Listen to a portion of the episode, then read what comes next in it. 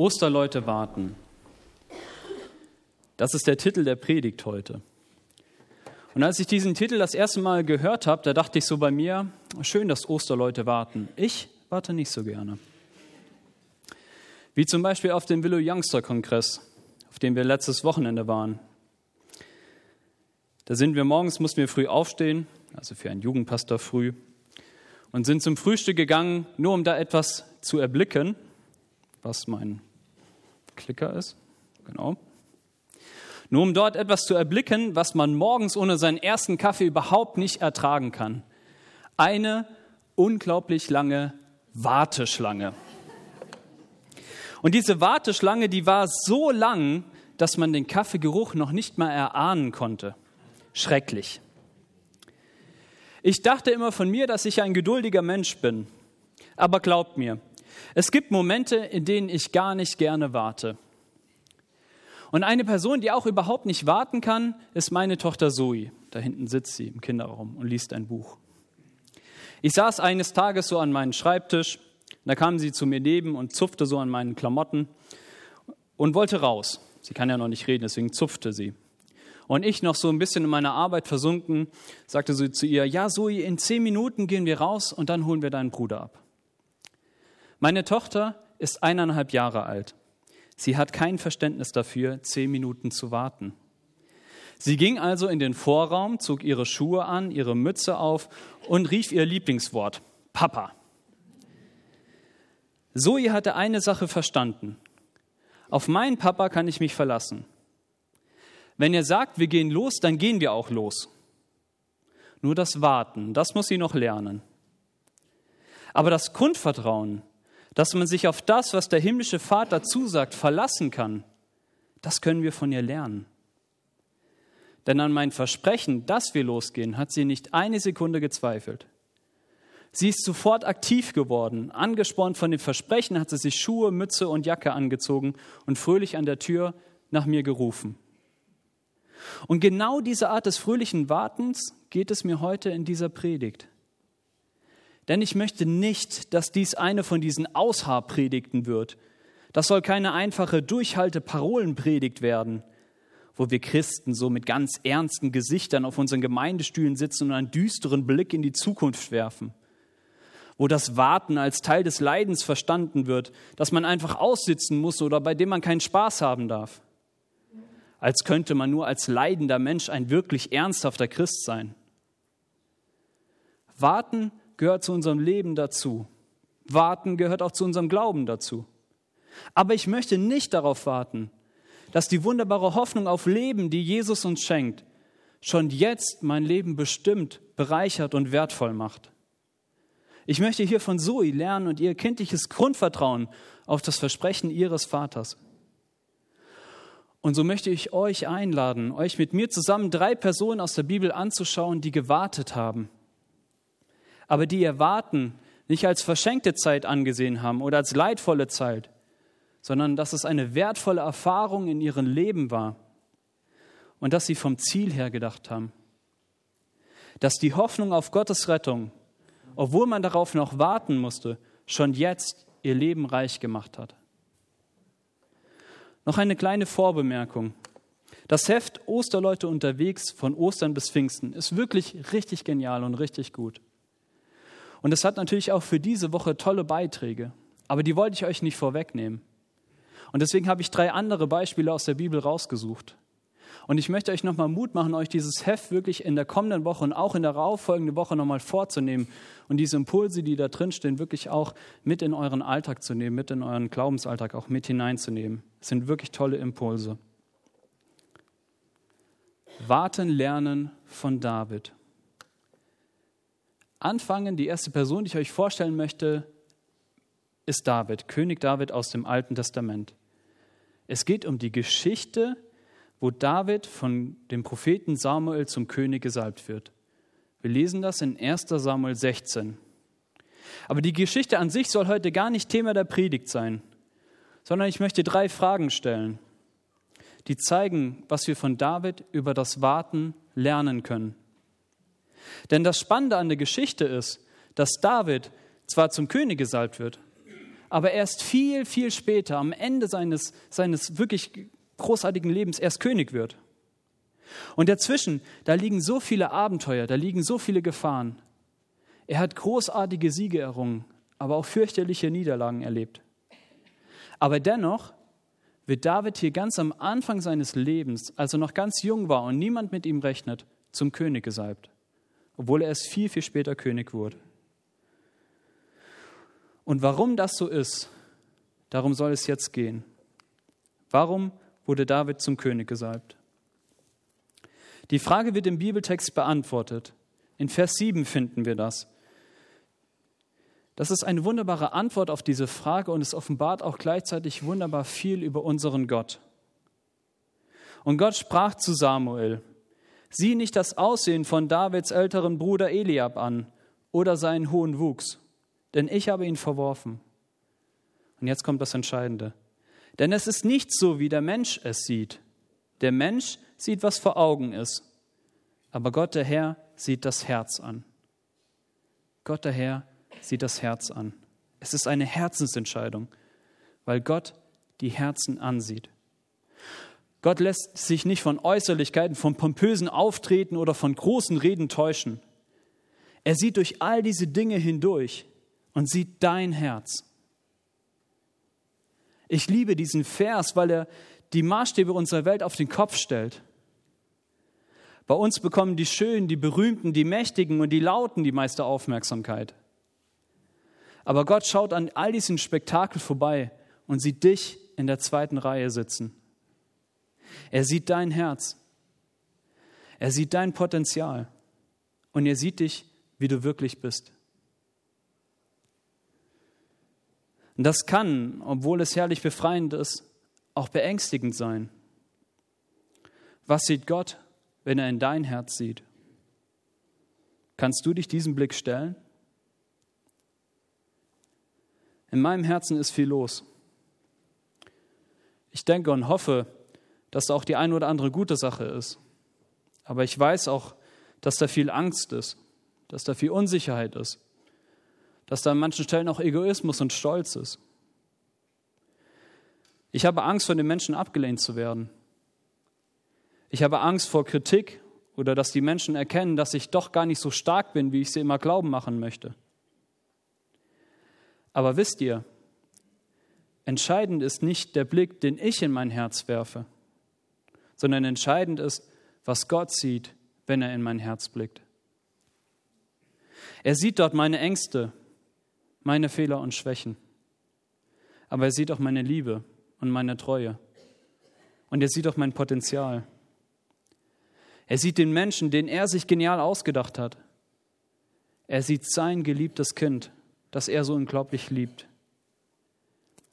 Dass er David damals ausgewählt hat, das lag daran, dass er ihn ins Herz geschaut hat. Es war eine Herzensentscheidung, weil das Herz entscheidet. Aber es war auch eine Herzensentscheidung, weil Gott mit seinem Herzen entscheidet. Ein Herz, das voller Liebe für dich ist. Wie Gott damals David ausgewählt hat und wie er auch mich ausgewählt hat, trotz unserer Fehler und Schwächen, so wählt er auch dich aus. Weil er dein Herz kennt, weil er dein Potenzial sieht und weil er sich mit seinem Herzen für dich entscheidet. Und wenn wir das begriffen haben, dann verstehen wir auch die nächsten beiden Fragen und die nächsten beiden Punkte, die ich für euch habe. Denn die Frage ist ja immer noch, warum wurde David zum König gesalbt, obwohl er doch erst viel später die Krone empfing, obwohl er viel später erst König wurde? Und der Grund dafür war eine Gnadenentscheidung. Denn Gnade und Warten, das hat ganz viel miteinander zu tun. David wurde nicht sofort König, weil Gott ihm und auch den anderen noch eine Gnadenzeit gewährte. Saul war ja noch König. Und obwohl er so viele Fehler gemacht hatte, schenkte Gott ihm viele neue Chancen, endlich zu lernen, das Richtige zu tun. Gott hat unglaublich viel Geduld und Gott kann wirklich gut warten. Und egal wie weit wir weglaufen und wie viele Fehler wir machen, er steht immer mit offenen und wartenden Armen hinter uns. Ich bin Gott unglaublich dankbar für sein Warten, für seine Gnadenzeit, für die Geduld, die er mit mir hat, für die Geduld, die er auch mit uns hat. Auch für David war das eine wichtige Zeit des Wartens und des Vorbereitens. Langsam wurde er darauf vorbereitet, auf das schwierige Amt des, Königs. Er kam an den Hof von König Saul und dort durfte er lernen. Er traf wichtige Leute und Weggefährten, die ihm später halfen. Zum Beispiel den Königssohn Jonathan, den wahrscheinlich mutigsten Mann im Alten Testament, der zum besten Freund und Wegbegleiter und Vorbild für David wurde. David prägte später in sein Leben eine ganze neue Generation von Helden. Aber das hätte er niemals geschafft, ohne die Zeit und die Freundschaft, die ihn mit Jonathan verband. Wir finden immer wieder in der Bibel Zeiten des Wartens.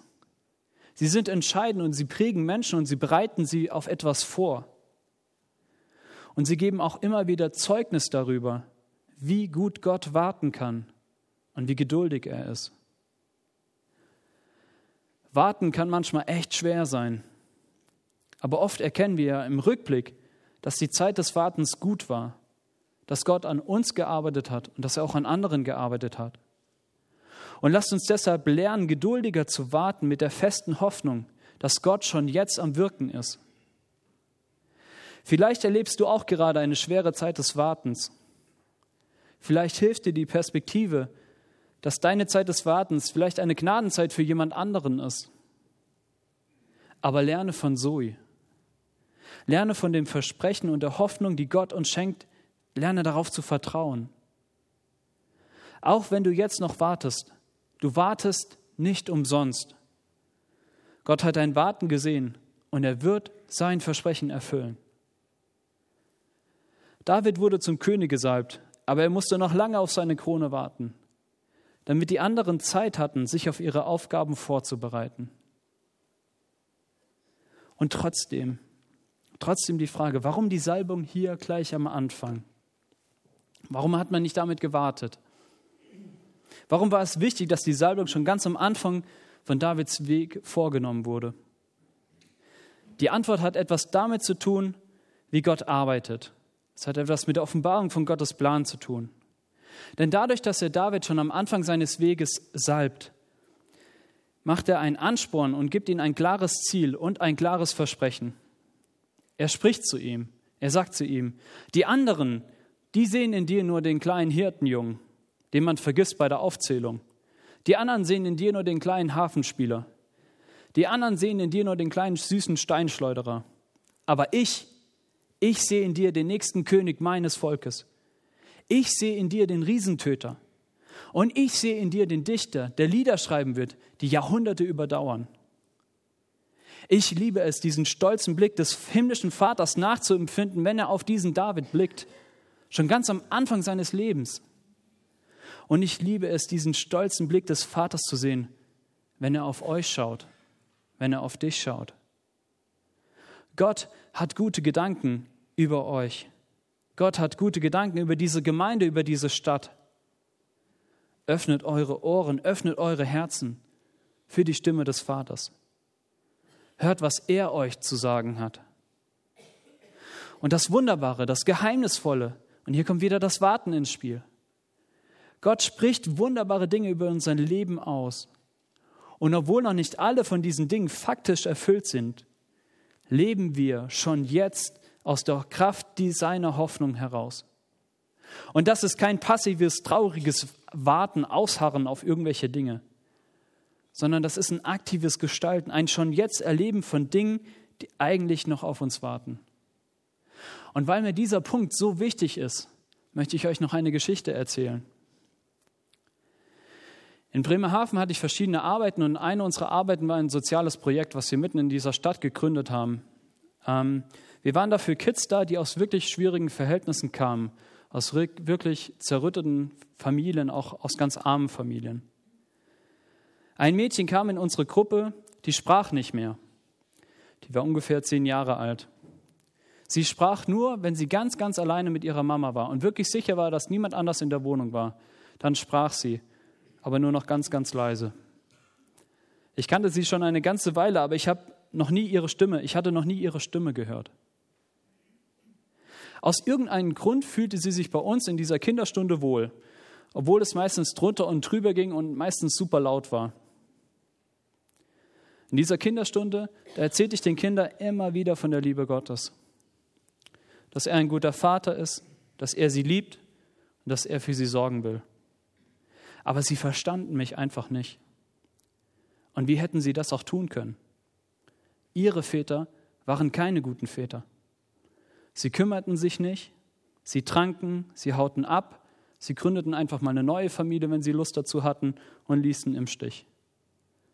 Und in manchen Fällen hatten die Kinder sogar richtig Angst vor ihren Vätern, weil die so brutal waren. Aber wir gaben nicht auf. Wir waren jede Woche für sie da. Wir kümmerten uns um sie, investierten unsere Zeit und machten ihnen Mut, ihre Gaben und Fähigkeiten zu entdecken. Eines Tages saßen wir im Kreis und wir haben ein Kinderlied angestimmt. Jesus, du sollst mein bester Freund sein. Wir haben dieses Lied gesungen ohne Begleitung und super schief. Ich hatte das angestimmt, deswegen war es so schief. Aber wisst ihr, was da passierte? Dieses kleine Mädchen, von dem ich euch erzählt habe, die fing auf einmal an und sang mit. Wahnsinn. Die sang einfach mit. Am Ende der Stunde kam die Mutter und hat ihre Tochter abgeholt und als wir ihr das erzählten, hatte sie Tränen in den Augen. So arbeitet Gott. Er schnippt nicht einfach mit den Fingern und alle unfähigen Väter werden in die Nordsee geschmissen. Aber er spricht seine Wahrheit und seine Liebe über uns Menschen auf, aus.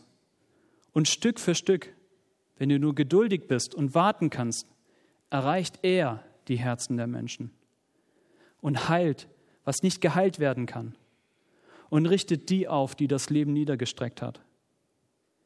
Ich habe schon so viel erlebt. Ich habe schon so oft gepredigt, so viele Gruppenstunden gehalten, so viele Kids und Jugendlichen von Jesus erzählt. Aber dieses kleine singende Mädchen, das werde ich nie vergessen. Welche Wahrheit spricht Gott über dein Leben aus? Wo kannst du für andere zum Sprachrohr Gottes werden? Und wo müssen wir wieder lernen, geduldig zu sein und zu warten? Gott wirkt. Gott ist am Wirken. Aber seine Geschwindigkeit ist ganz oft nicht unsere.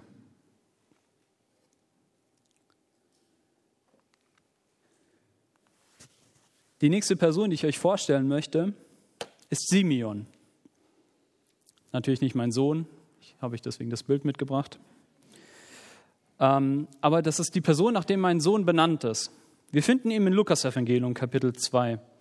Dort hat er eigentlich einen ganz, ganz kleinen, aber auch sehr wichtigen Auftritt. Simeon war ehrlich, er war hilfsbereit und er legte seinen Glauben echt und authentisch. Und dadurch wurde er zum großen Vorbild für die Gemeinde. Und Simeon wird als jemand vorgestellt, der wirklich warten konnte. Er hatte eine Hoffnung für sein Volk und er hatte sie nicht verloren. Und er wartete auf den Tröster, den Gott ihn schenken wollte.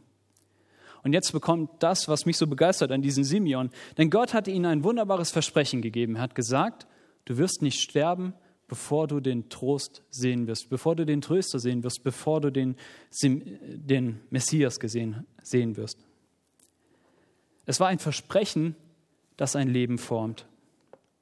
Die Geschichte von Simeon und vor allem das Versprechen, das Gott ihm gibt, das hat mich schon immer begeistert, schon als kleines Kind. Deswegen habe ich auch meinen Sohn nach ihm benannt und deswegen bin ich Pastor geworden. Weil es nichts Genialeres gibt, als diesem wunderbaren Tröster, diesen Jesus zu begegnen.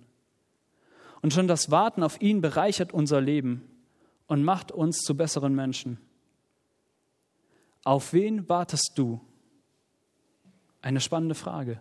Auf wen wartest du? Welche Person möchtest du einmal gern wiedersehen? Im Himmel, in der Ewigkeit. Ich muss bei dieser Frage sehr schnell an meine Uroma denken. Ich habe euch mal ein Bild mitgebracht, das bin übrigens ich, also der Rechte. Ich muss an meine Uroma denken. Die ist schon sehr früh gestorben, 2003. Und am Ende ihres Lebens war sie sehr krank und auch sehr dement. Aber ich warte auf den Tag, an dem ich sie wiedersehe. Und an dem sie gesund und munter ist. Und an dem sie auch wieder wach im Geist ist und uns erkennen kann. Lasst uns von Simeon lernen, den das Versprechen eines Tages, Jesus zu begegnen, getragen hat, sein ganzes Leben begleitet und getragen hat. Lasst uns von dieser Hoffnung, die wir haben dürfen im Glauben, anstecken und anspornen. Warten lohnt sich. Warten lohnt sich. Und gerade wenn die Person, auf die wir warten, Jesus ist. Und warum es sich lohnt, auf Jesus zu warten, das ist die letzte Person, die ich euch vorstellen möchte. Warten lernen von Jesus. Jesus hat in seinem Leben auf vieles gewartet. Dass seine Jünger endlich mal verstehen, darauf hat er lange gewartet, bis nach seinem Tod gedauert. Aber darauf will ich gar nicht hinaus. Denn Jesus wartet auch jetzt, in diesem Augenblick. Auf was wartet Jesus? Er wartet auf uns. Und deswegen lohnt sich auch immer das Warten auf Jesus. Denn auch er kann es nicht erwarten, uns wiederzusehen. Wir finden das in den Einsetzungsworten zum Abendmahl von Jesus aus dem Matthäusevangelium. Dort lesen wir natürlich die Einsetzungsworte, aber dort lesen wir auch folgenden Nebensatz, der mich wirklich begeistert. Da steht, ich sage euch, von jetzt an werde ich nicht mehr von Saft der Reben trinken bis zu dem Tag, an dem ich den neuen Wein im Reich meines Vaters mit euch trinken werde. Wahrlich nicht das romantischste Wort aus der Bibel, das ich hätte raussuchen können, aber ich finde diesen Vers wunderbar, weil er auf ganz einfache, aber wunderbare Art und Weise zeigt, dass Jesus die Zeit des Wartens und des Getrenntseins schwerfällt. Er sitzt nicht einfach im Himmel und lässt sich von irgendwelchen Engeln Trauben füttern und chillt da oben irgendwie rum. Nein, er verzichtet auf Wein, weil er um unser Warten weiß und weil es auch für ihn nicht leicht ist zu warten. Jesus hat diese Worte gesprochen in einer richtig schweren Situation seines Lebens. Er war kurz davor, verraten, ausgeliefert und getötet zu werden. Aber nicht die Gegenwart oder die Vergangenheit bestimmte sein Leben, sondern die Hoffnung auf eine bessere Zukunft, die bestimmte sein Handeln. Er hatte eine Vision, ein Bild von der Zukunft und das motivierte ihn.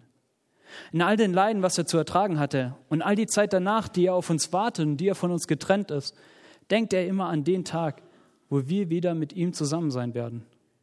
Und dann werden die Korken knallen, wir werden himmlischen Wein wieder mit ihm zusammen trinken können und wirkliche Gemeinschaft mit ihm haben können. Und dieses Bild von der Gemeinschaft mit uns, das hat ihnen die Mut und die Kraft gegeben, das alles zu erleiden. Welch einen wunderbaren Gott haben wir. Die Vorstellung, dass er eines Tages mit dir zusammen in sein neuen Reich sitzen wird, die gab ihm die Kraft, das alles zu vollbringen. Weil er dich vor Augen hatte weil er sich nach dir sehnt. Wir möchten jetzt gleich gemeinsam Abendmahl feiern. Und ich weiß, Abendmahl ist eigentlich so eine besinnliche Zeit, wo wir über unsere Fehler und über unsere Sünden nachdenken. Und wenn du das gerne tun möchtest, dann mache es auch gerne. Aber ich möchte euch heute auch einladen, Abendmahl nicht von der Gegenwart her zu denken und an die Fehler und Schwächen von uns zu denken und was uns alles trennt von Gott, sondern wie Jesus Abendmahl so zu feiern, wie er das damals getan hat träumen und sich ausstrecken nach der Hoffnung, die er uns schenkt. Noch müssen wir warten, noch ist es eine Zeit des Getrenntseins. Aber eines Tages werden wir wieder vereint sein mit ihm. Und wie genial und wie wunderbar wird dieser Tag sein. Und so lade ich dich ein, gleich wenn wir Abendmahl feiern, über diesen Jesus nachzudenken, über Jesus nachzudenken, ihn dir vor Augen zu malen. Was bedeutet dir Jesus? Was bedeutest du ihm? Und darüber nachzudenken, wie sehr Jesus dich liebt und wie sehr er sich nach dir sehnt. Und dass Jesus Traum es war, Jesus Hoffnung es war, ein Traum und eine Hoffnung für eine bessere Zukunft. Dass das ein Traum und eine Hoffnung war, die ihn all das Leid hatte ertragen lassen. Und das Gegenstand dieser Hoffnung war, eines Tages mit dir zusammen zu sein eines Tages mit dir wieder vereint zu sein. Lasst uns Abendmahl feiern. So werden wir jetzt ein Lied gemeinsam singen und dann feiern wir gemeinsam Abendmahl.